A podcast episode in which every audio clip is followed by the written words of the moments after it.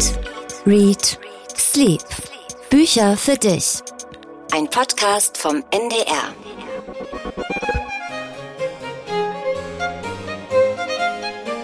Ein Violinkonzert von Bach, das spielt eine ganz wichtige Rolle in der Bestseller-Challenge, über die wir heute sprechen werden. Das wird nämlich vor Gefangenen aufgeführt. Mein Name ist Jan Ehlert. Ich bin Daniel Kaiser. Wir sind Kulturredakteure beim NDR und wir essen gern, wir lesen gern und wir schlafen gern. Eat, read, sleep. So heißt unser Podcast, in dem wir regelmäßig über aktuelle Bücher sprechen, eben über diese Bestseller-Challenge. Hast du uns endlich gefunden? Von Edgar Selge mhm. wird das sein.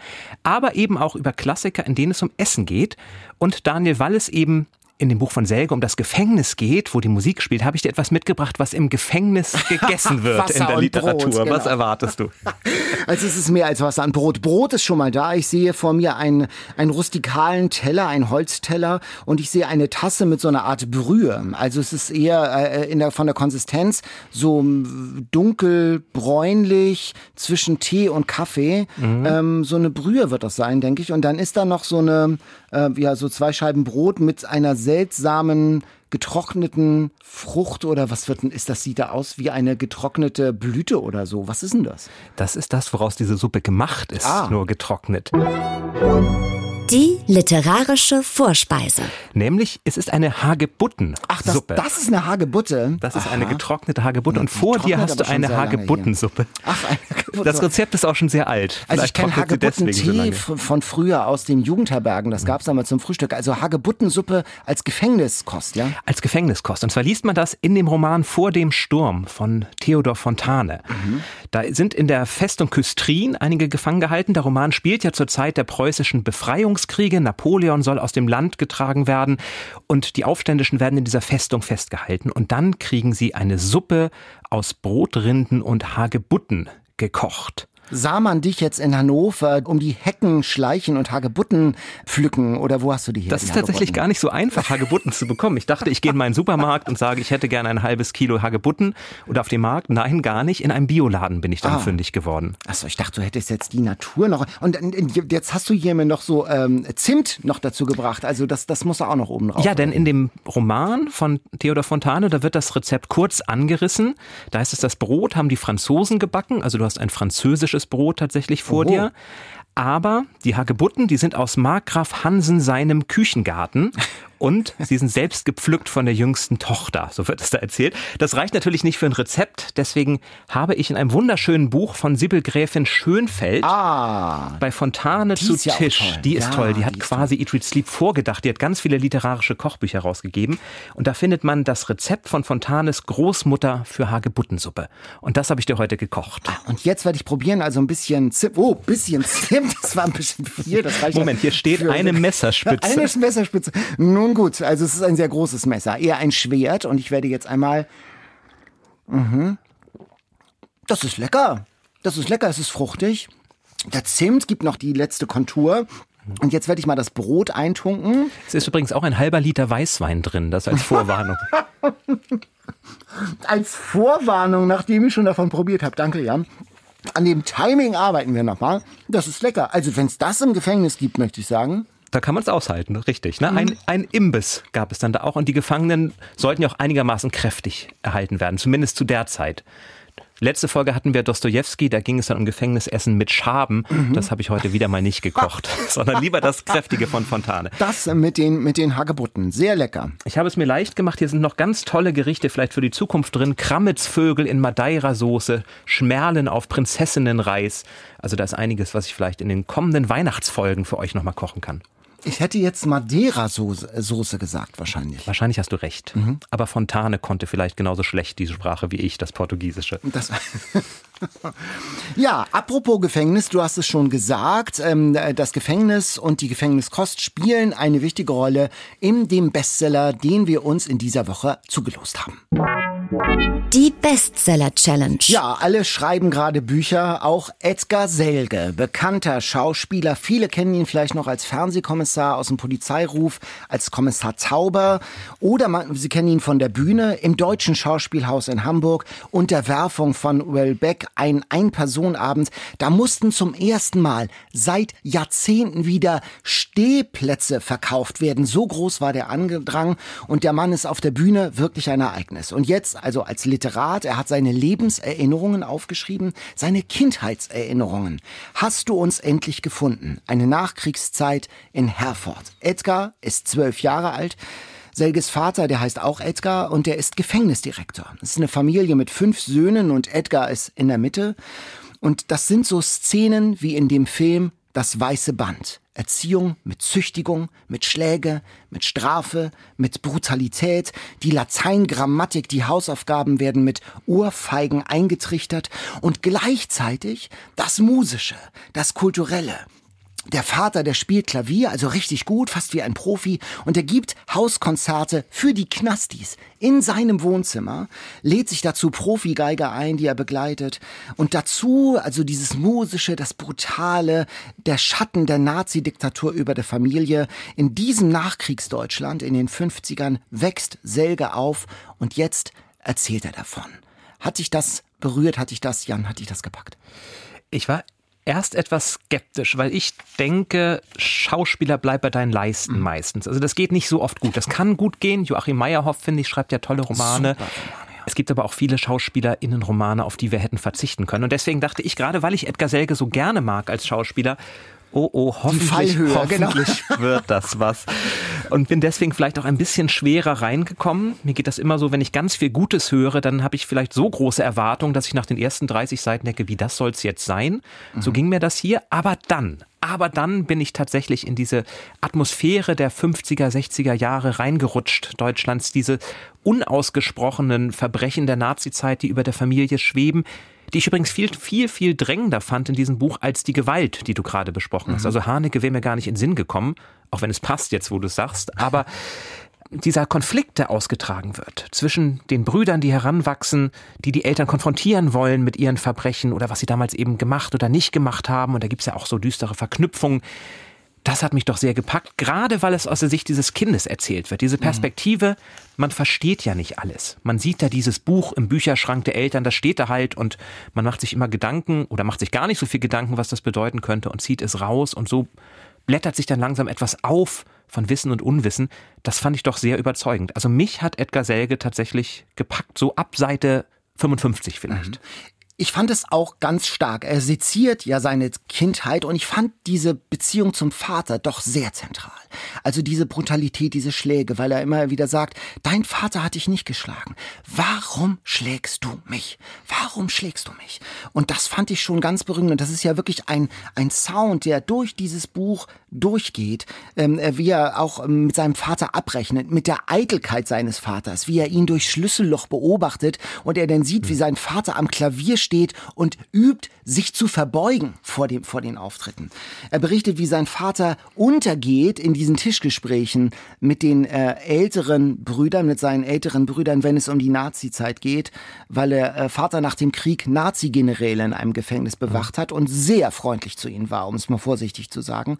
Und da gibt es eben dieses Buch mit dieser Widmung eines dieser Generäle, buchstäblich mit Hilfe dieses Buches im Regal, mit den Widmungen, wird dann, wie du sagst, aufgeblättert, wie tief die in die Nazi-Zeit äh, in ihm stecken. Ähm, wenn dein Vater dich nicht geschlagen hat, wie gesagt, warum schlägst du mich? Das ist so dieser, das ist mhm. der Satz, der mir besonders nahe gegangen ist. Die Frage, die hämmert immer wieder in diesem mhm. Buch. Mir ist nahe gegangen seine Konsequenz aus dem Ganzen, wie er sagt, ich will verstehen, warum ich jemanden liebe, den ich doch eigentlich nicht lieben kann. Ich will nicht jemanden lieben, der mich geschlagen hat, sagt er an einer Stelle. Ja. Da merkt man das Ringen des Edgar Selge von heute, was dann auch erklärt, warum er dieses Buch wirklich schreiben musste. Also es ist kein Buch, wo er denkt, ich setze mich hin und schreibe mal ein Buch. Man merkt diesen inneren Antrieb, dieses, ja.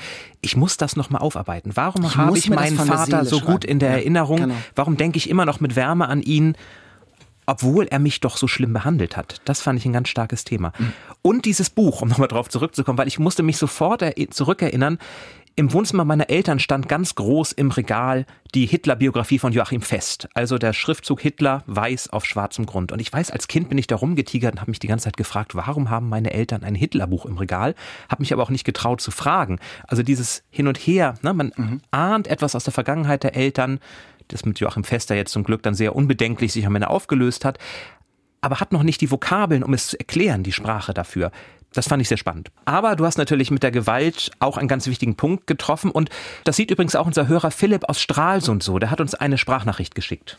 Diese Art der Kindheit, die er da auch erlitten hat, vor dem Hintergrund der deutschen Geschichte, auch die Brutalität in der Kindeserziehung, auch das Thema der Einsamkeit von Kindern, und wie man da so durchkommt. Also das fand ich schon interessant. Ja, so richtig leicht scheint es die Eltern mit dem kleinen Edgar ja auch nicht gehabt zu haben. Er räumt ja ein, immer wieder zu lügen, auch mal zu stehlen. Ich meine, eine Mark, das ist ja das ist ja nicht, nicht die Welt. Ähm, aber no, es so ist schon einiges mehr, was er da so hinter das Küchenradio schiebt und stimmt, dann im ja, Laufe der Jahre stimmt. einsammelt. Äh, das Aufbegehren der Brüder, also das, das Buch ist schon eine spannende Milieustudie der Nachkriegszeit, der 50er Jahre. Und da habe ich dann auch Anschlussmöglichkeiten für mich. Ich verstehe das. Aber dann geht es ja doch noch darüber hinaus, dass sich von der Seele schreiben. Er schildert zweimal, wie sich sein Vater ihm auch sexuell nähert. Übergriffig. Und da ist man schon sehr nah dabei, auch als sein jüngerer Bruder, qualvoll muss man sagen, stirbt. Und da habe ich mich schon gefragt, ob ich das lesen möchte.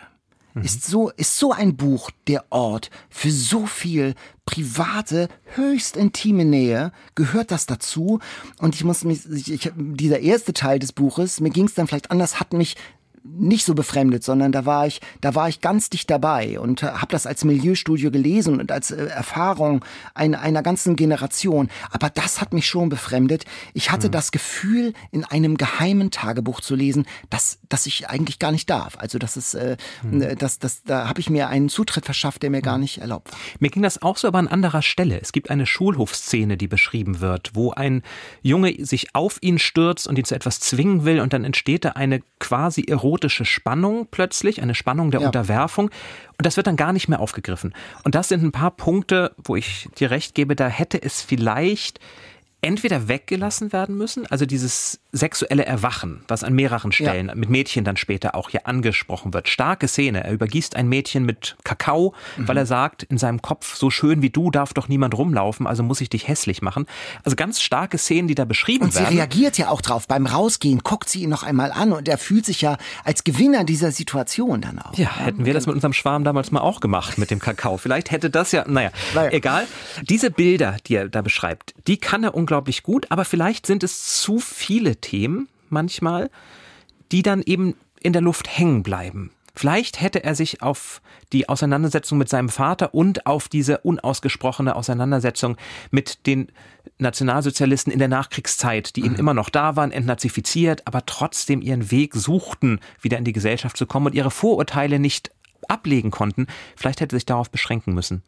Aber insgesamt ist es ein starkes Buch. Ich würde sagen, Daumen hoch. Ich würde es auch weiter empfehlen. Es ist zu Recht auf der Bestsellerliste. Es ist ein spannender Typ ein, ja. und es kontextualisiert diesen Mann aus seiner Generation in besonderer Weise. Ja, ich denke, er spricht für eine ganze Generation. Ja. Also gerade dieses hadern, was er ja wirklich auch mit Empathie beschreibt, wie die Mutter ihre antisemitischen Stereotype nicht einfach ablegen kann, mhm. wo er versucht zu verstehen, warum sie das nicht kann. Meine ganze Welt bis dahin kann doch jetzt nicht plötzlich falsch sein, mhm. fällt er an einer Stelle als Satz. Diese Auseinandersetzung gerade der nachkommenden Generation, da glaube ich, hat er einen Ton gefunden, in dem sich ganz, ganz, ganz viele wiederfinden können. Mhm. Edgar Selge, hast du uns endlich gefunden, bei Robert erschienen, 295 Seiten, 24 Euro. Wir haben von euch oft den Wunsch bekommen, dass wir doch auch mal Sachbücher hier vorstellen ja. sollen. Und das will ich heute mal tun. Und zwar ein ganz besonderes Sachbuch. Das hat nämlich gerade den NDR Sachbuchpreis erhalten. Applaus Super, dafür. Herzlichen Glückwunsch. Und äh, also ausgewählt von einer Jury und erhalten hat diesen Sachbuchpreis Annette Kehnel für ihr Buch Wir konnten auch anders, eine kurze Geschichte der Nachhaltigkeit. Und ich habe jetzt nicht alle 300 eingereichten Bücher gelesen, deswegen kann ich nicht sagen, das ist wirklich das Beste, aber es nee, ist ja, ein also ganz dann gar, also es ist ein, du weißt dann natürlich, welches das noch bessere war. Es ist auf jeden Fall ein ganz großartiges Sachbuch.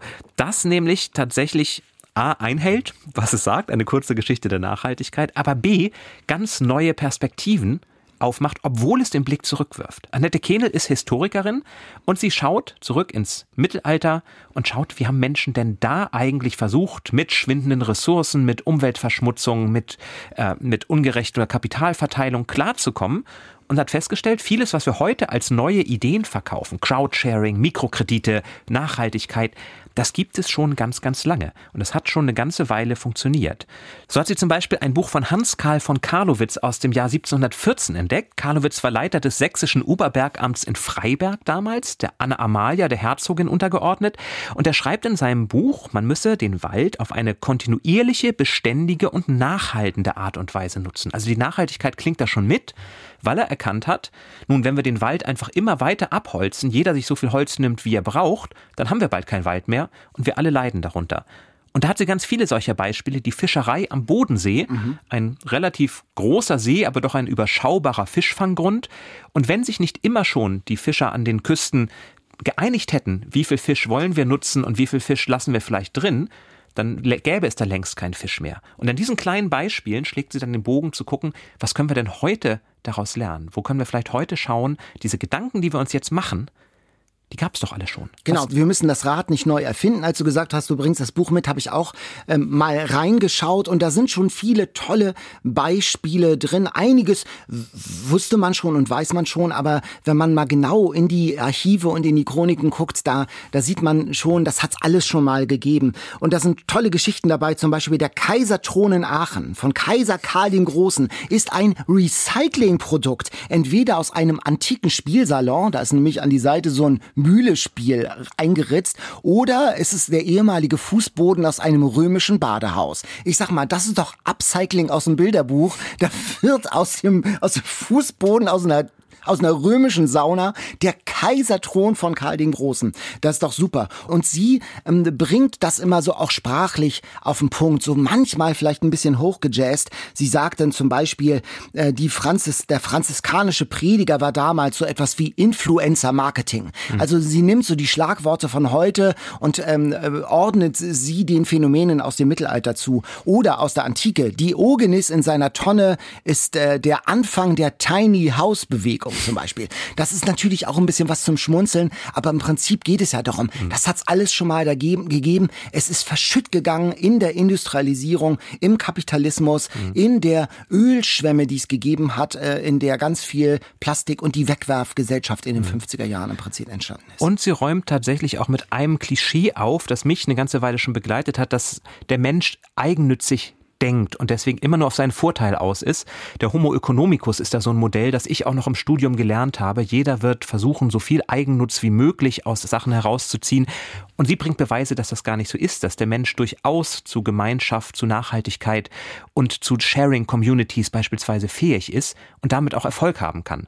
Also ein ganz starkes Buch, was es sie bedarf da eigentlich, da habe ich auch, da hatte ich so einen inneren Widerspruch, weil einerseits gibt es natürlich öffentliche Büchereien zum Beispiel. Das ist ja unser Kernthema hier. Das ist ja auch Sharing. Also wir lesen gemeinsam Bücher, die uns dann nicht gehören oder die, die uns als Gesellschaft gehören. Andererseits stolper ich jeden Tag über E-Roller, die überall rumliegen. Die Leute gehen schon anders um mit dem, was nicht ihr Eigentum ist. Oder sie fahren anders mit einem Carsharing-Auto durch die Stadt. Also ich beobachte das immer wieder, dass die Verantwortung dann nicht so, so groß ist bei Dingen, die nicht der, der, das Eigentum der Menschen sind. Und dafür braucht man Regeln, aber auch diese Regeln findet man da von einer Wirtschaftsnobelpreisträgerin, Wirtschaftswissenschaftsnobelpreisträgerin, auch wenn er nicht Nobelpreis heißt, aber ich habe es mir jetzt einfach mal so angeeignet, mhm. weil es so schön passte.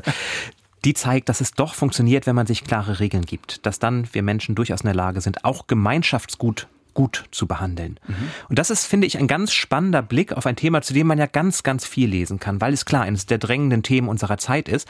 Aber dieser Blick zurück, diese erzählten Geschichten von Klöstern, von Kaiserthronen, von anderen, die haben mich ziemlich begeistert, weil sie durch diese Distanz es schaffen, dass man das erstmal ganz interessiert liest und plötzlich merkt, das hat aber doch ganz viel mit mir zu tun. Also so durch die Hintertür quasi einen mit sich selbst konfrontiert, wie man sich anders verhalten könnte. Ein starkes Sachbuch und das wollen wir empfehlen. Der Gewinner des NDR Sachbuchpreises. Annette Kehnel, wir konnten auch anders eine kurze Geschichte der Nachhaltigkeit im Blessing Verlag erschienen, hat 488 Seiten. Ich habe den neuen Richard Powers mitgebracht. Ich liebe Richard Powers. Seit Klang der Zeit muss ich alles von ihm lesen. Und er hat wieder, finde ich, eine starke Geschichte aufgeschrieben zwischen Wissenschaft und Gefühl. Das kann er ja. Erstaunen heißt das Buch. Es geht um eine amerikanische Familie, Akademiker, sag ich mal, linksliberal, aktiv in der Naturschutzbewegung. Die Mutter stirbt bei einem Autounfall. Und es bleiben zurück der Vater, Theo, ein Astrobiologe, der sucht im Weltall nach Leben.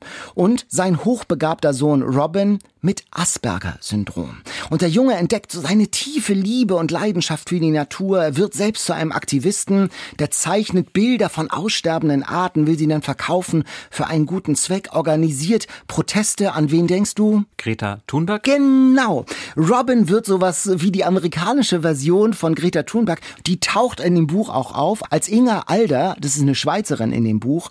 Und Robin steht am Ende auch in Washington mit dem Schild, helft mir, ich sterbe. Also voller Pathos, voller Drama. Es gibt auch einen Präsidenten in diesem Buch, der an Trump erinnert, also so ein, ein auseinanderfallendes Land ohne, ohne Werte. Da spielt diese, dieses Buch. Theo erzählt seinem Sohn gute Nachtgeschichten von fernen Planeten, seine wunderschöne Vater-Sohn-Geschichte, ein politischer Furor in diesem Buch und natürlich inspiriert von Fridays for Future und eine Prise Science Fiction ist auch darin. In den Emotion-Passagen, sag ich mal, mhm. ist es etwas seicht.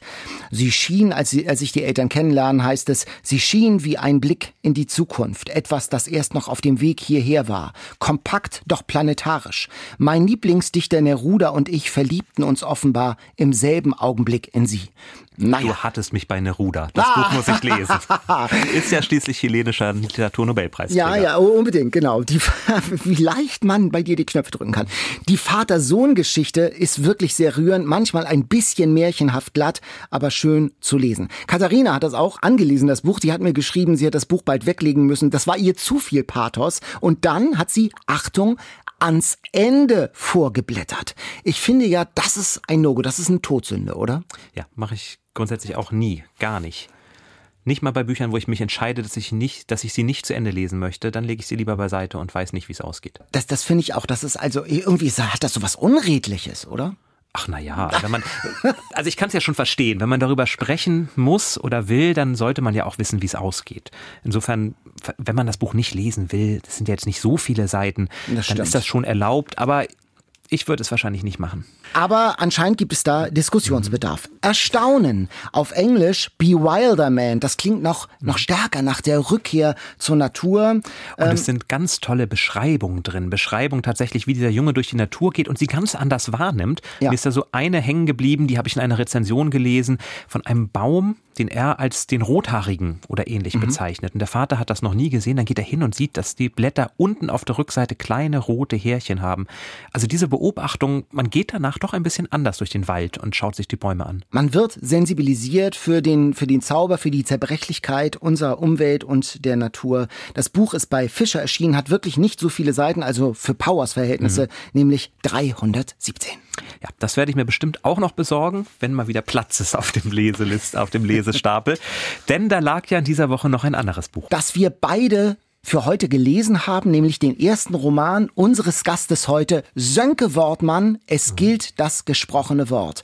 Sönke genau. Wortmann, den kennt man ja vor allen Dingen als, als Filmregisseur, der bewegte Mann. Das Superweib, das die Superweib, Päpstin. Die Päpstin, genau. also was der anfasst, das wird zu Kinogold sozusagen. Und in seinem Buch, in seinem Debütroman, da geht es um Franz Josef Klenke, der ist Redenschreiber des deutschen Außenministers. Der hat eine Freundin, die unter Mutismus leidet, also in der Öffentlichkeit nicht sprechen kann oder oder will. Und es geht um Cornelius von Schröder. Das ist so ein Karrierist im diplomatischen Dienst, in der Karriere-Sackgasse. Der will eigentlich ganz groß raus an einem der großen Standorte, einem großen Hauptstadt, Moskau, äh, Washington. Und er landet in der Sackgasse in der deutschen Botschaft in Rabat in Marokko.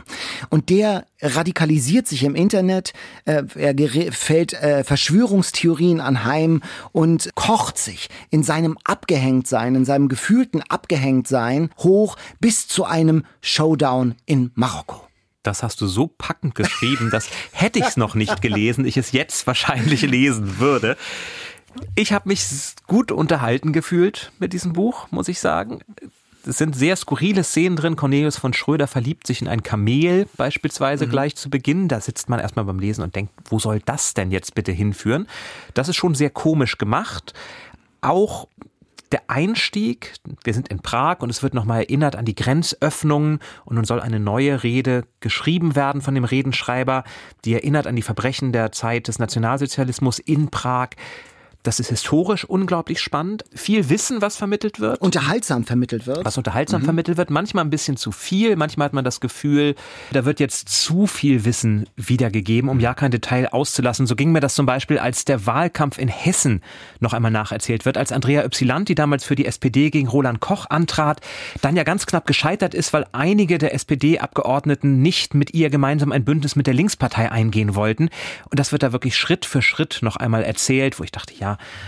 das steht bei Wikipedia jetzt genauso. Trotzdem ist es sehr unterhaltsam. Also ich habe das sehr gerne gelesen. Das stimmt, da werden noch diese Fakten mal sehr, es ist wirklich sehr unterhaltsam, aber nochmal auf den Punkt gebracht. Zum Beispiel der Prager Fenstersturz, dieser symbolische Beginn, der Auftakt, der Auslöser des Dreißigjährigen Krieges. Da hat Sönke Wortmann ein Lieblingswort für sich offensichtlich entdeckt. Er benutzt es mehrfach, nämlich defenestrieren. Da werden nämlich die Katholiken da aus dem Fenster defenestriert, nämlich aus dem Fenster geschmissen. Ja, aber es gibt doch gar kein anderes Wort dafür, oder? Naja, aber dafür so ein Fachwort zu erfinden, äh, das ist schon, aber das ist, äh, das ist äh, gut, gut geschrieben, gut auf den Punkt gebracht, wie sehr unterhaltsame Wikipedia-Artikel im Zweifelsfall. Man erfährt sehr viel. Man erfährt viel über Politik, über den 30-jährigen Krieg und ganz viel über die Faszination des diplomatischen Protokolls. Warum zum Beispiel Salutschüsse abgegeben werden, wenn jemand Wichtiges zu Besuch kommt. Das soll nämlich die friedliche Absicht symbolisieren. Man hat dann nämlich erkennbar und hörbar sein ganzes Pulver verschossen. Und da äh, von, von diesen Anekdoten und von diesem Wissenswerten, was unterhaltsam konsumabel aufgearbeitet ist, gibt es eine ganze... Babel. Und du beschwer dich nochmal über Defenestrieren. Davon gibt es doch einiges, einiges sehr, sehr Schönes und äh, gut Lesbares. Was mich ein bisschen ratlos zurückgelassen hat, ist tatsächlich das allererste Kapitel. Das spielt am Ende des Dreißigjährigen Krieges, ich glaube mhm. 1647 äh, oder 1648 47. sogar, 47, ja genau. Eine französische Adlige am Ende des Dreißigjährigen Krieges sitzt fest und will zurück eigentlich nach Paris. Mhm. Und da habe ich mich gefragt, was das eigentlich soll. Und ich habe also, mhm. das, das las sich so sehr schön, aber ich habe den gar nicht verstanden, mhm. welche Funktion dieses erste Kapitel in diesem Roman erfüllt hat. Ja, vielleicht wird es ja eine Fortsetzung geben und man kommt nochmal zurück zu dieser Frau. Anne Geneviève de Bourbon-Condé war übellaunig. Das ist doch ein wunderschöner erster Satz erstmal, mit, so mit dem man so ein Buch anfangen kann. Die Herzogin von Longueville ist sie. Aber du hast recht, man erwartet ja, dass etwas passiert. Sie ist schwanger nach diesem ersten Kapitel. Sie ist mitten in den Wirren des Endes des Dreißigjährigen Krieges 1647 und da passiert gar nichts mehr mit ihr. Mhm. Man erfährt ein bisschen was über das diplomatische Korps damals schon. Es geht auch da ein bisschen um Sprache. Aber die Figur taucht überhaupt nicht mehr auf. Das hat mhm. mich auch ein bisschen verwundert. Mhm. Ja, vielleicht kommt ja ein zweites Buch. Dieses ist das erste. Es ist sein Romandebüt von Sönke Wortmann. Ich habe dabei aber nicht so ganz den Eindruck, dass das eine Geschichte ist, die schon sein ganzes Leben in ihm geschlummert hat und gearbeitet hat und jetzt raus musste. Das wäre mal ganz interessant zu erfahren, warum er jetzt ausgerechnet dieses Buch geschrieben hat. Heute zu Gast bei Eat, Read, Sleep. Er ist einer der erfolgreichsten Regisseure des deutschen Kinos. Das Wunder von Bern, das Supervibe, die Päpstin. Gerade ist mit Contra auch ein neuer Film mit Christoph Maria Herbst von ihm in den Kinos. Er hat Theaterstücke geschrieben und inszeniert und nun einen Roman geschrieben. Ich freue mich sehr, dass er da ist. In Berlin sitzt Sönke Wortmann. Hallo Sönke. Guten Tag. Sönke, ich habe gehört, die Idee zu diesem Buch ist tatsächlich bei einem Friseurbesuch entstanden. Stimmt das? Ja, zu diesem Buch schon. Also ich hatte vorher schon ein bisschen so, immer so ein Magengrummeln und äh, wollte das mal versuchen und habe mich nicht getraut. Und äh, dann saß ich tatsächlich in Prag beim Friseur in einer sehr skurrilen Situation. Und dann dachte ich, so könnte das ja anfangen, das Ganze. Also dieses Klischee ja eigentlich beim Friseur hört man immer noch mit die besten Geschichten oder findet die besten Geschichten. Das stimmt in deinem Fall. Ist das so? Ich kenne das Klischee gar nicht. Ich, ich fand Friseurbesuche eher anstrengend früher und mir wurde da fast zu viel geredet. Aber das habe ich ganz gut hingekriegt. Also indem man da selber vielleicht ein bisschen wortkarger auftritt, ähm, merkt das äh, der Friseur oder die Friseurin vielleicht auch und redet etwas weniger. Nach dem Motto, wie möchten Sie Ihr Haar geschnitten bekommen? Schweigend. ja, ja. den einer, kannte ich noch gar nicht. Einer der bedeutendsten deutschen Regisseure. Was der vor die Kamera kriegt, das wird ein Hit. Der kennt sich aus mit dem gefilmten Bild. Und jetzt Plötzlich hört man manche sagen, jetzt schreibt er auch noch. Sönke, warum hast du einen Roman geschrieben? Was kann ein Buch, was der Film nicht kann? Ja, erstaunlicherweise hat ja kaum jemand gesagt, jetzt schreibt er auch noch ein Buch. Damit habe ich ja gerechnet. Ne? So gerade aus äh, Feuilleton-Ecke. Das ist aber äh, nicht passiert. Erstaunlicherweise war die Rückmeldung sehr positiv und keiner hat diese Frage gestellt. Ja, warum jetzt ein Buch? Ich kann es gar nicht so richtig sagen. Also es, es war nicht wegen Corona. Ich hatte keine Langeweile und dachte, jetzt muss ich mal einen Roman schreiben, sondern es hat so ein bisschen gebrodelt in mir drin. Ich dachte, das kann ich ja mal versuchen. Ne? So nach dem Motto, äh, ein Mann muss ein Haus bauen, was noch, ein Baum pflanzen und einen Roman schreiben. Irgendwann kam dann das Thema. Also diese Friseursituation, äh, über die haben wir schon gesprochen. Und das Thema war dann ähm, ja, Politik und Diplomatie und ich äh, durfte ein paar Mal mitfahren bei, bei solchen äh, Delegationen für Auslandsreisen mit, mit Politikern und ähm, da habe ich dann mal im jeweiligen äh, Land einen Film gezeigt oder zwei. Insofern kannte ich dieses Milieu. Das hat mich hat mir sehr gefallen. Botschaften, Goethe-Institute im Ausland, Politiker, die da hinfahren. Dann fehlten mir nur noch die Figuren. Und die kamen dann auch. Das eine ist Cornelius von Schröder, ein Diplomat, der, hat man das Gefühl, irgendwo stecken geblieben ist auf seiner beruflichen Laufbahn und nun versucht, seinen Frust vielleicht an anderer Stelle loszuwerden. Und Franz Josef Klenke, das ist der Redenschreiber des Außenministers. Und da merkt man auch, es geht ja um das Thema Sprache, wie sensibel man sein muss, gerade bei so besonders heiklen Reden, die du ja auch abbildest, eine Rede, die Behring schreibt. Ist Redenschreiben dann nochmal die ganz große Kunst? Würdest du das teilen? Es ist eine, eine Kunstform. Also ich finde Sprache, ähm, was sehr, sehr wichtig ist, im, im, entscheidendes im Zusammenleben auf der Welt überhaupt und äh, eine Rede zu schreiben, ist ein Teil, ein Teil davon. Äh, fasziniert mich sehr, aber es ist nicht das Einzige. Wenn man jetzt beim Friseur sitzt und die Idee hat, ich schreibe ein Buch, macht man das einfach? Hast du irgendwie noch mal so ein Kreativschreibseminar besucht oder hast du einfach gesagt, ich bin so durch meine Arbeit mit Drehbüchern im Film so sensibilisiert mit Sprache, das traue ich mir einfach mal so zu? Ja, ich habe es mir eigentlich nicht zugetraut. Es gibt ja dann so einen Vorschuss vom Verlag und den, äh, den habe ich nicht angerührt, den habe ich sozusagen zur Seite gelegt, weil ich fest davon überzeugt war, äh, dass ich äh, den des eines Tages zurückzahlen möchte, weil ich es nicht hinkriege. Und dann, ja, dann ist aber auch so ein bisschen mein Sportsgeist geweckt. Und nachdem ich dann die Figuren hatte, habe ich einfach drauf losgeschrieben. Ich glaube, das ist auch die einzige Chance, die man dann hat, um vielleicht authentisch zu sein. Wenn man, also aus meiner Sicht jedenfalls, andere mögen das anders sehen, wenn man da jetzt irgendwelche Seminare vorher noch besucht. Also für mich wäre das nichts gewesen. Ich habe so gedacht, ja, entweder ich, ich schaffe das oder, oder halt nicht und habe dann einfach drauf, äh, nachdem ich diese Figuren dann hatte, über die wir bestimmt gleich noch sprechen, habe ich dann einfach drauf drauf losgeschrieben. Mhm. Und wenn mir was einfiel, ich habe natürlich viele Tage, wo ich da, wo einem auch nichts einfällt und äh, oder oder Dinge einfallen, mit denen man selber nicht zufrieden ist. Also es ist schon ein, eine relativ mühselige Angelegenheit. So also der Cursor, der Cursor, der pulsiert minutenlang, ohne dass was passiert oder stundenlang. Ja, bei mir zuckt ja noch der Bleistift, muss ich sagen. Oh. Also ich bin ja so alte Schule, ähm, dass ich tatsächlich vor einem Blatt Papier mit meinem Bleistift sitze und ähm, die Dinge sozusagen erstmal notiere und wenn ich das am nächsten Tag immer noch einigermaßen okay finde, erst dann übertrage ich vom, äh, vom Bleistift in den Computer. Und konntest du den Regisseur da ausblenden? Du hast ja auch ziemlich erfolgreiche Literaturverfilmungen bereits gemacht, mit Die Päpstin oder mit Das Supervibe. War da im Hinterkopf auch immer schon der Gedanke, wie würde das im Film aussehen oder konntest du das ganz ausblenden? Das konnte ich ganz ausblenden, das wollte ich auch ganz ausblenden. Also ich hatte nicht einmal den Hintergedanken, dass ich das selber verfilmen möchte. Das ist auch bis heute so geblieben. Und dann habe ich gesagt, wenn ich schon einen Roman versuche, dann wollte ich den so romanig wie möglich machen und nicht von irgendwelchen möglichen Filmbildern ähm, für eine zukünftige Verfilmung abgelenkt sein.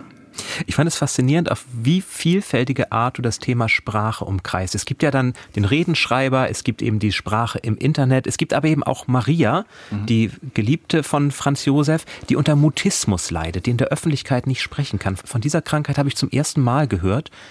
Bist ja. du auf die bei der Recherche gestoßen oder ja. wie? Ja, ich fand die Konstellation ganz verlockend, wenn ein Mann des Wortes mit jemand zusammenlebt, die nicht sprechen kann. Ich habe dann Psychologen gefragt, wie äh, gibt es so ein Phänomen, dass Leute nicht sprechen können oder wollen, also jetzt nicht einfach nur stumm sind, sondern sondern äh, eine Angststörung haben und die gibt es tatsächlich und das heißt äh, selektiver Mutismus. Mhm. Daraufhin habe ich viel drüber gelesen und habe äh, hab Therapeuten gefragt und auch Betroffene gefragt, die das zum Glück dann überwunden haben. Deswegen konnten die überhaupt mit mir sprechen. Ich habe am Anfang auch zwei getroffen, die konnten es nicht. Es ist so, dass die äh, sich in einer Umgebung, wo sie sich wohlfühlen, wo sie meistens in der Familie reden wie du und ich. Und sobald jemand Drittes dazukommt, den sie nicht kennen, verstummen die mhm. komplett. Das ist eine extreme Form von Schüchternheit. Und die verstummen nicht, weil sie nichts mehr sagen wollen, sondern die können einfach nicht. Und mhm. Das ist ein großes Problem für die Leute, die darunter leiden. Und dann finden Sie über die Literatur eine Sprache, über Gedichte der polnischen Literaturnobelpreisträgerin Wisława Szymborska zum Beispiel. Kanntest du die vorher auch? War die dir auch besonders nah? Nee, auch die habe ich kennengelernt durch, äh, also ich habe mal irgendwann Gedichte gelesen, aber schon ewig her, aber äh, die Figur macht ja auch eine Reise, also weil sie in, in Deutschland, wo sie lebt und nicht sprechen kann, immer unangenehm auffällt, geht sie in ein Land, äh, wo sie annehmen kann, dass ihre Mitbürger das gar nicht so schlimm finden, weil man kann ja nicht voraussetzen, dass jemand aus Deutschland automatisch äh, in Polen Polnisch spricht. Mhm. Und so hat sie da ihre Ruhe, lernt dann ein bisschen auch die Sprache und verliebt sich in die Sprache, äh, kommt so auf, äh, äh, auf diese Gedichte und und führt ein Leben, womit sie einigermaßen zufrieden sein kann und trifft dann auf einem Empfang eben äh, Franz Josef Klenke, in den die sich wiederum verliebt. Ich habe mich ein bisschen in Maria in diesem Moment verliebt, weil es ging mir ganz ähnlich. Ich habe mich auch über den Klang in die polnische Sprache verliebt und dann Echt? angefangen, Polnisch zu lernen. Und Wisława Szymborska, ja wirklich tolle, tolle, also jetzt mittlerweile verstehe ich es sozusagen auch auf Polnisch, aber der Klang dieses, die, dieser Sprache, der ist irgendwie etwas ganz Besonderes. Wenn ich dazu noch was kurz sagen darf, jetzt fällt es mir auch wieder ein. Ich habe wirklich mal jemanden kennengelernt in Krakau, die genau das gemacht hat, äh, nämlich hat sich, sprach überhaupt kein Wort Polnisch, hat sich in die Sprache verliebt und deswegen die Sprache gelernt. Und das äh, fand ich so faszinierend. Und äh, so kommen dann im Laufe eines Lebens, äh, fallen einem beim Schreiben wieder Dinge ein, die man selber, die schon verschüttet sind und die man selber vielleicht vor 20 Jahren mal erlebt hat. Und äh, das ist so ein Beispiel. Und das hilft einem immer, das sind immer so kleine Bausteine, die, äh, die einem weiterhelfen, eine Figur zu beschreiben oder lebendig zu machen. Wie ist das denn mit deiner Lesebiografie? Was hat dich denn, welches Buch hat dich denn besonders gepackt in deinem Leben? Oh, da kann ich gar nicht eins. Äh, du darfst zwei nennen. sagen. Ich darf zwei sagen. Die unendliche Geschichte von Michael ja. Ende, so in dem Alter, wo mhm. ich war damals. Äh, Astrid Lindgren immer als äh, Kind und Jugendlicher, nicht nur Pippi Landstrumpf, sondern auch die Kinder von Bullabü. Und ähm, ja, jetzt komme ich ja, das fallen mir doch viele ein. Und äh, die, die allermeisten sind von Vicky Baum. Hm. Kennt ihr natürlich. Menschen im Hotel hast du ja auch schon als Theaterstück inszeniert von Vicky Baum. Ein Roman über ganz unterschiedliche Personen in Berlin der 20er, die in einem Hotel ein- und ausgehen. Da gibt es den Trickbetrüger, da gibt es die reiche alte Ballerina und ganz unterschiedliche Menschen. Wirklich ein ganz spannendes Buch für alle, die Romane der 20er lieben. So Menschen im Hotel ist auch mein Lieblingsroman von ihr. Ich finde es so unglaublich äh, klug beobachtet, so eine große Menschenkenntnis und das formuliert äh, einfach in, in, in Worte gegossen, die ich, die bei mir einfach so runtergehen. Deswegen ist Vicky Baum meine Lieblingsautorin. Ansonsten tatsächlich oft die Russen. Es kursiert von dir das Zitat, dass du den Film Das Supervibe nur gedreht habest, um zu beweisen, dass aus erfolgreichen Büchern auch erfolgreiche Filme gemacht werden können. Jetzt kommen die ernsten Themen, ich merke schon. Würdest du den Satz unterschreiben immer noch? Äh, äh, nein, also das ist ja mittlerweile auch bewiesen und es ist jetzt wirklich lange her und ich weiß nicht, ob ich, aber es kann schon sein, dass ich das so ähnlich formuliert habe. Ich habe es mir wahrscheinlich schön geredet. Mhm. Es war jetzt nicht mein Lieblingsprojekt damals, aber ich war jung und brauchte das Geld. Mhm. Aber, aber das sagt man in so einer Situation natürlich nicht. Ich bin jung und brauche Geld, mhm. sondern ähm, und es, aber ein Teilbereich ist sicher richtig daran. Äh, es, es war so eine Phase im deutschen Film, da war ein richtiger Aufbruch äh, da. Es gab auf einmal äh, Kinostars und ja, und da musste man auch am Ball bleiben und musste auch den Leuten diese neuen Stars auch weiterhin präsentieren, damit das nicht sofort wieder abbricht. Mhm. Jetzt hast du ja parallel auch einen Film gedreht. Ich weiß nicht, ob parallel, aber Contra kommt nun gerade in die Kinos. Ein Film über einen Professor, der auch vor seine etwas konservativen Vorurteile mit denen konfrontiert wird. Lief das parallel mit dem Schreiben? Nee, gar nicht. Das war nacheinander. Also ich fing damals an mit dem Roman, dann kam der Film. Und wenn man einen Film dreht oder vorbereitet und nachbereitet, dann ist auch kein Platz für irgendwas anderes. Äh, der Film sollte dann im letzten Herbst schon ins Kino kommen. Dann kam eine, eine Pandemie und die äh, die Kinos waren zu. Deswegen kommt er jetzt mit einem Jahr Verspätung ins Kino. Also seit drei Wochen ist er jetzt schon da. Läuft sehr erfolgreich, was mich total freut natürlich. Und insofern ist der gemeinsame Nenner zwischen Roman und Film auch ein bisschen zufällig. Es ist nicht so, dass die Sprache, die Debattenkultur, äh, die Verrohung von Sprache äh, jetzt mein Lebensthema wäre. Das ist so ein bisschen zufällig, dass es jetzt zusammenkommt, aber es stört mich auch nicht. War das jetzt sozusagen einmal ein Versuch, ein, äh, ein Ausflug oder hast du jetzt so ein bisschen Blut geleckt nach den, nach den guten Kritiken, dass es auch angekommen ist, dass es so aufgegangen ist? Wie du, du es dir erhofft hast. Also wirst du jetzt, wird Sönke Wortmann zu einem Romancier? ähm, da will ich noch ein bisschen abwarten. Also generell ist es so, dass mir ein Film zu drehen dann doch mehr Spaß macht. Das liegt daran, dass es eher Mannschaftssport ist. Ja, also da sind äh, am Drehort sehr viele kreative Leute und wenn mir mal nichts einfällt, dann gibt es immer einen, der eine Idee hat, wie es jetzt weitergehen könnte. Wenn ich am, allein am Schreibtisch sitze, ist es nicht so lustig. Ne? Das, äh, das ist schon mühsamer und macht dann aber auf eine andere Art Spaß, vor allem wenn man wirklich fertig geworden ist und den letzten Satz geschrieben hat. Das ist ein wirklich ein, ein ganz großes äh, Glücksgefühl. Und ob ich das nochmal mache, kommt wirklich ein bisschen darauf an, wie das mit diesem Roman sich weiterentwickelt. Also wenn es einigermaßen ordentlich gekauft wird und die Leute sagen, oh, habe ich gerne gelesen, dann würde ich da nochmal wohlwollend drüber nachdenken. Mhm. Ansonsten eher nicht. Na, also wenn es keinen interessiert, was ich da schreibe, warum soll ich es ein zweites Mal versuchen? Dann drücken wir die Daumen, dass genug Leser und Leserinnen da sind, damit ein zweiter Sönke Wortmann vielleicht in ein paar Jahren ja doch dazu kommt. Es gilt das gesprochene Wort bei Ulstein erschienen für 240 Seiten. Vielen Dank, Sönke. Schön, dass du da warst. Sehr gerne. Guten Tag. Tschüss. Weiterhin. Tschüss. Danke. Ciao. Ciao. Das Wunder von Bern war so ein Film, der mich damals auch total begeistert hat. Ich weiß nicht, wie dir das ging. Ich habe das gar nicht gesehen. Ich habe den, ich habe das, ähm, ich habe das. Du hast das nicht gesehen, gesehen das hab, Wunder von nein, Bern? Nein, ach mich interessiert dieses Fußballding wirklich eigentlich gar nicht. Und ich habe das nur aus beruflichen Gründen habe ich das Musical hier damals in Hamburg gesehen. Aber ja, aber andere Sönke Wortmann-Filme, der bewegte der Mann. Der bewegte Mann, ja natürlich. Äh, das ist ja auch eine Literaturverfilmung von Ralf König, von diesem Comic. Und das war ja wirklich echt ein ganz starker Film, fand ich ganz, äh, fand, das fand ich super. Ja, ich kenne natürlich Sönke Wortmann-Filme, aber ausgerechnet das Wunder von Bern, ja, das war, nein. Ja, können wir noch mal gemeinsam gucken irgendwann. Die All-Time Favorites. So, Daniel, stärk dich nochmal von der Gefängnissuppe, denn es geht jetzt gleich wieder ins Gefängnis. Ja, ich muss nochmal hier ein bisschen äh, eine wieder viel zu große Messerspitze Zimt und. Könnte man auch als Glühwein eigentlich anbieten, oder?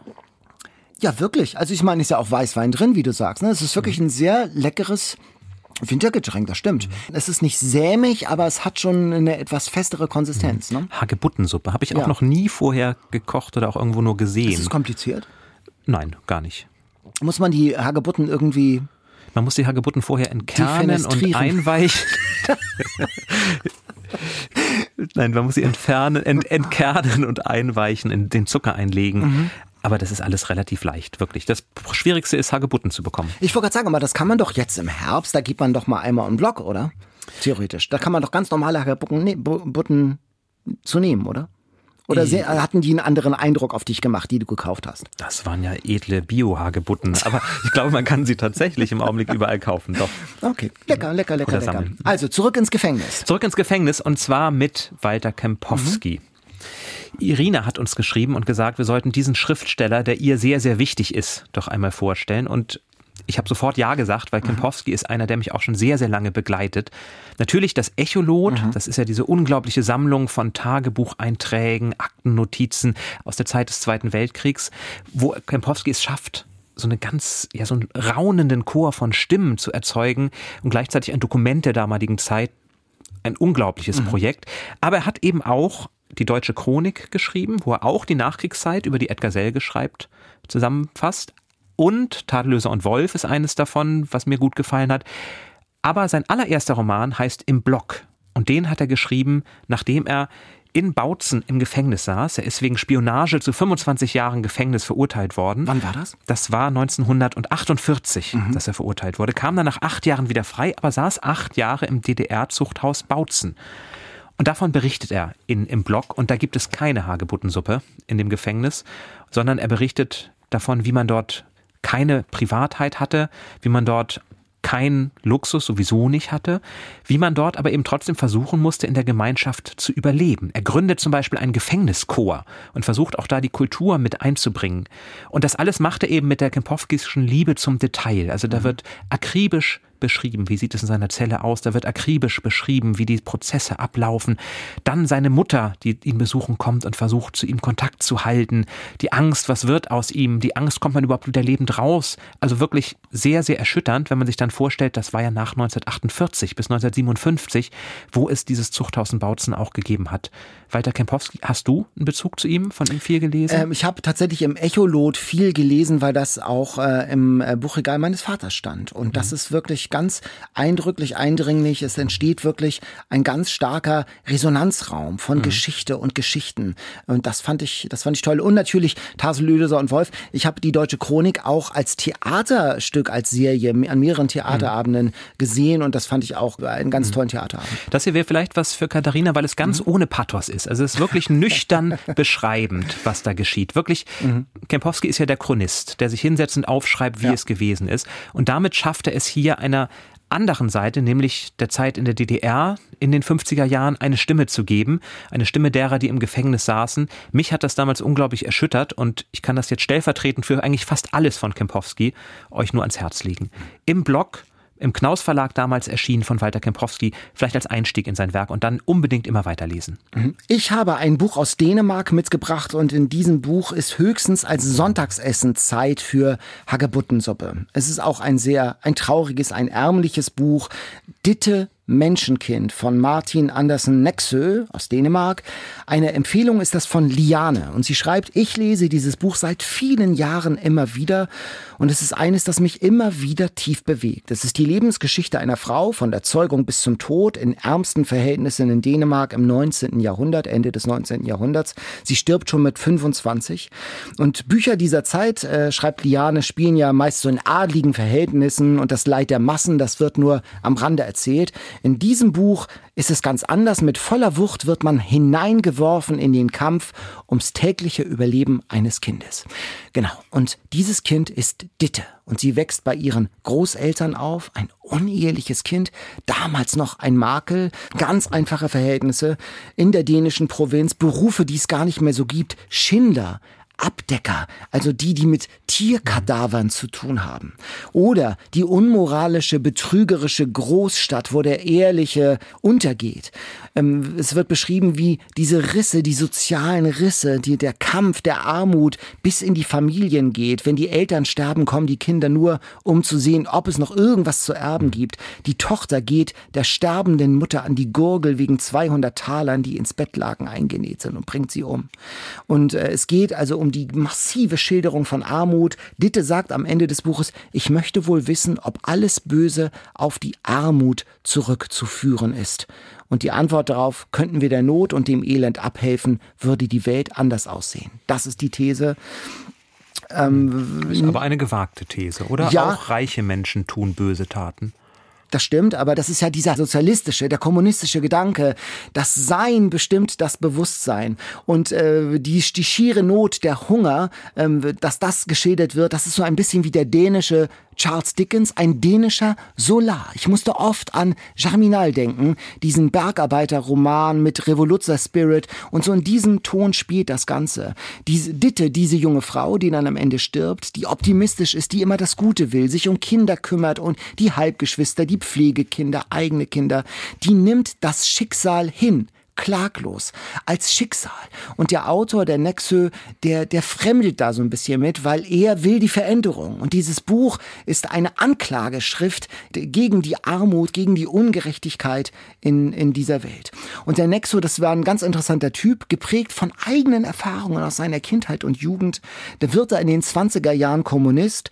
Nach dem Krieg ging er und das äh, habe ich auch erst durch das Buch erfahren, ging er in die DDR und starb dort in Dresden, wurde sogar noch Ehrenbürger von Dresden. Und er, wie gesagt, er hadert so ein bisschen wie dieser Ditte, ähm, die alles so hinnimmt. Und am Ende des Buches gibt es dann diesen revolutionären Funken, ein sehr kämpferisches Buch. Liane schreibt, das ist nicht leicht zu lesen immer, aber wenn man sich auf die Sprache und den Schreibstil eingelassen hat, ist es ein Erlebnis. Und immer wenn man denkt, jetzt hat sie es geschafft, die Ditte. Ein ganz kleines bisschen Glück, nix da. Ich habe dieses Buch, schreibt Liane, schon oft gelesen. Ich habe immer darauf geachtet, dass ich, wenn ich das Ende lese, dass ich da alleine bin, um wieder und wieder in alle Ruhe um Ditte weinen zu können. Mhm, das und ich ist muss, schön. ich muss auch sagen, ich musste am Ende dieses Buches auch sehr weinen. Also es ist ein sehr aufwühlendes, sehr trauriges Buch, das aber sozusagen in mir auch einen revolutionären Funken ent entzündet hat. Ein trauriges Buch, nichts, wenn man ohnehin schon schlecht drauf ist und jetzt vom Weltschmerz nahezu verzerrt an einem dunklen Novembernachmittag auf der Couch hockt. Ditte Menschenkind, Weltliteratur aus Dänemark, etwas mehr als 1000 Seiten im Taschenbuch, knapp 10 Euro. Wir hatten jetzt sehr viele traurige Bücher. Vielleicht können wir im Quiz ja zumindest dafür sorgen, dass jetzt die Stimmung noch mal ein bisschen nach oben geht. Oha, das ist jetzt ein, ein, sehr, ein, ein sehr plötzliches, ungeplantes Vorhaben. Wir schauen mal. Das Quiz.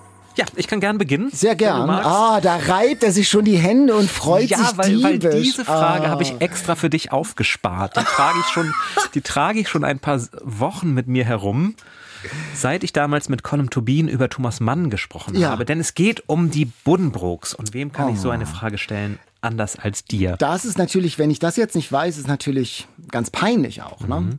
Ja, alleine hm, statt, statt Nein, ich, ich, wusste, ich wusste es nicht, als Ah, er es mir okay. erzählt. Er hat ja einen Roman über Thomas Mann geschrieben, genau. den haben wir gemeinsam in Lübeck vorgestellt.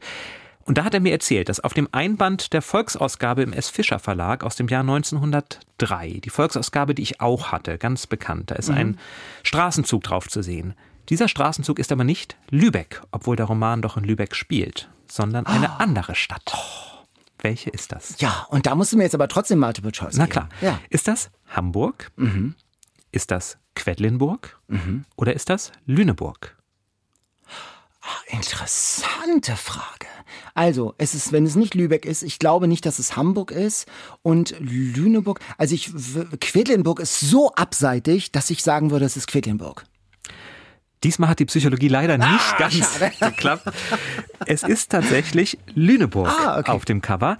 Der Hintergrund ist, es wird ja in dem Roman wirklich nicht gesagt, dass es Lübeck ist. Man ahnt das, man erkennt alle Kirchen wieder, es wird nicht wörtlich genannt, aber der Illustrator Wilhelm Schulz kam aus Lüneburg und hat sich wahrscheinlich gedacht, diese Stadt sieht doch eigentlich viel hanseatischer aus als das Lübeck seiner Zeit. Mhm. Und deswegen hat er einfach einen Straßenzug aus Lüneburg auf das Cover gesetzt. Interessant. Ja. Obwohl, also es ist schon ganz klar, Lübeck, die ganzen Straßennamen und Ja, so. es ist klar Lübeck, ist aber ja- es wird, mit, genau. ke- es wird an keiner Stelle Keine genannt. Stelle genannt. Der Name Ja, Lübeck genau. fällt nicht. Das hat dann vielleicht Wilhelm Schulz und der S. Fischer Verlag dazu bewogen, doch einfach mal Lüneburg, zum neuen Lübeck zu machen. Ah, ist ja auch eine Super. schöne Stadt. Ist auch, ja, natürlich ist das auch eine schöne Stadt. Sehr gut. Ich habe eine Frage von Melissa mitgebracht. Kategorie erster Satz. Und sie hat gesagt, das ist ganz sicher was für Jan. Also es ist eine, Ah. Ein äh, eine, die, eine nicht ganz. Der Mann in Schwarz floh durch die Wüste und der Revolvermann folgte ihm. Das ist Stephen King. Das weißt du schon so und weißt du noch, äh, Zusatzfrage, das, das Buch? Äh, da gibt's eine ganze Reihe. Ich glaube, das ist aus der Turm. Der dunkle Turm. Ja, also was soll ich sagen? Melissa, du hast recht gehabt. Es ist natürlich eine Frage für Jan. Es ist aus Stephen Kings, wie sie schreibt, fantastischer Reihe. Der dunkle Turm, eigentlich sehr berühmt, sodass Jan ihn bestimmt erkennt, den Satz, schreibt sie. King hat diesen Satz einmal als einen der besten bezeichnet, die sein künstlerisches Schaffen je hervorgebracht hat. Tolle Reihe, schreibt sie, die auch absolut empfehlenswert ist. Sonst schreibt sie, mag ich King eigentlich nicht so richtig. Ja, das hat tatsächlich eine Sonderstellung im Werk von Stephen King, weil es gar nicht Horror ist. Es geht mehr in Richtung Fantasy, was mhm. da passiert. Also der schwarze Mann wandert durch fremde Welten mhm. wie diese Wüste und versucht dann den Turm am Ende zu erreichen. Also ich habe das auch sehr, sehr gern gelesen. Und für Menschen, die Angst haben vor Killer-Clowns oder wütenden Hunden oder toten Kuscheltieren, ist das vielleicht wirklich ein Einstieg in das Werk von Stephen King. Das zeigt, was für ein toller, toller Erzähler er ist. Mhm. Super. Ich habe ein Litty Click Schon also wieder eine, dieses ja, Diebische. Also, ich, ich, ich habe einfach Spaß an dem, was ich mache. Es hat nichts mit dir zu tun. Ich fange einfach mal an, ja? ja. Litty Click ist ja die Kategorie, wo wir immer einen Hinweis nach dem anderen geben, bis Daniel oder jeweils der andere, die andere rausfindet, um wen es sich handelt. Wie bei Dali Click damals. Wie bei Dali Click, nur mhm. eben Litty Click, weil es sich immer auch um Literatur handelt. Mhm. Der erste Hinweis ist meistens identisch, den wir geben. Es ist ein Mann. Ja. Dieser Mann war Chef der Werbeabteilung einer bekannten Suppenwürze. Oh. Mhm. Maggi, kann Maggi man ja auch Beispiel, sagen, ja, zum genau. Beispiel. Mhm. So, nun kommt der rote Faden. Wegen eines Gedichts über die Palästinareise von Kaiser Wilhelm II. musste er mehrere Monate ins Gefängnis. Aha, das heißt, wir reden über Ende 19. bis Anfang 20. Jahrhundert, also Jahrhundertwende. Mhm, genau, er mhm. schrieb dann nämlich in dem Gedicht, das nur zur Info, so sei uns denn noch einmal hochwillkommen und lass dir unsere tiefste Ehrfurcht weihen, der du die Schmach vom heiligen Land genommen, bisher von dir noch nicht besucht zu sein. So schrieb er damals über den Kaiser, der so stolz darauf war, dass er jetzt nach Palästina und nach Golgatha unter anderem reiste. Mhm. Sein wahrscheinlich bekanntestes Werk war aber nicht dieses Gedicht, Dennoch wollte es zunächst niemand veröffentlichen. Es erschien erst 15 Jahre, nachdem er es geschrieben hatte. Mhm. Knapp 100 Jahre später wurde es ein erfolgreiches Musical am Broadway mit acht Tony Awards ausgezeichnet. Das Buch, das erst 15 Jahre später erschienen ist. 15 Jahre nach, nach, sein, nach nachdem er es geschrieben, nachdem er es geschrieben hat, ja genau. Und das wurde zu einem Musical. 100 Jahre später. 100 bekam, Jahre später. Mhm. Also jetzt kürzlich gerade. 2009. So um und bei 100 Jahre. Mhm. Es geht darin um eine Gruppe von Jugendlichen an der Schwelle zum Erwachsenwerden, die erste Erfahrung mit ihrer Sexualität machen. Du bist noch nicht ich gucke noch mit weit aufgerissenen Augen, genau, ja. Ja, es ist natürlich noch nicht so leicht, ich gebe dir recht. Ähm, ein anderes seiner Bücher wurde zu einer... Ich habe ich hab das Wunder von Bern als Musical nur aus beruflichen Gründen gesehen. ein also anderes, ein anderes Buch von ihm inspirierte Alban Berg zu einer Oper mit Namen Lulu. Das ist doch der Wedekind, ne? Das ist der Wedekind. Das ist der genau. Wedekind. Ach, Wedekind und hat ein Musical-Libretto sozusagen geschrieben. Frühlingserwachen. Frühlingserwachen. Ist tatsächlich ja, als aber, Musical erschienen. Aber und wie heißt das Musical? Spring Awakening, würde ich sagen. Ach, tatsächlich, ja, interessant. Hm. Ja. Ich gebe zu, das war nicht ganz so leicht, aber ich fand diese Lebensgeschichte von Wedekind so spannend. spannend. Ja. Zu seiner Beerdigung kam Berthold Brecht, aber auch zahlreiche Damen aus dem Rotlichtmilieu, was dann auch zu einem Skandal führte. Oha. Stell dir vor, ich habe auch Litty Click. Oh. Wir suchen einen Mann. Obwohl er bis in seine Zwanziger kein Englisch sprach, gilt er als einer der wichtigsten Schriftsteller des 19. Jahrhunderts in Großbritannien. Und jetzt, jetzt schnippt er hier schon und Jan glaubt schon zu wissen, wer es ist. Ich, ich logge ein, aber... Na gut, ich mach mal weiter. Er wuchs als Sohn polnischer Eltern auf und jetzt nickt er schon mhm. wieder, der Jan, die beide Adelsfamilien entstammten. Sein Vater, gebildeter Mann, hat Shakespeare und Victor Hugo ins Polnische übersetzt dann traf auf einer Seefahrt den Autor der Forsyth-Saga, John Galsworthy. Und das hat ihn so fasziniert, dass er dann auch schreiben wollte. Und dann war er nämlich Kapitän mhm. und dann äh, ist er gekentert irgendwo im Kongo und konnte sich mit seinem ersten Manuskript im Kanu dann noch irgendwie retten. Und sein bekanntester Roman ist Herz der Finsternis und sein Name lautet Joseph Conrad, zumindest der englische. Zusatzfrage, wie ja, wie ist der polnische Name? Joseph Kowalewski oder Kowalski. Ja, ja, Józef Theodor Nauensch Konrad Korzeniowski. Korzeniowski, ja. Irgendwas mit K. Aber ich sag mal, das gilt. Aber tatsächlich spannend, dass er so lange kein Englisch konnte und ja, wirklich Wahnsinn. sehr, ich habe es auch auf Englisch gelesen, einige seiner Bücher, und soweit ich das beurteilen kann, wirklich sehr sprachgewaltig ist. Mhm.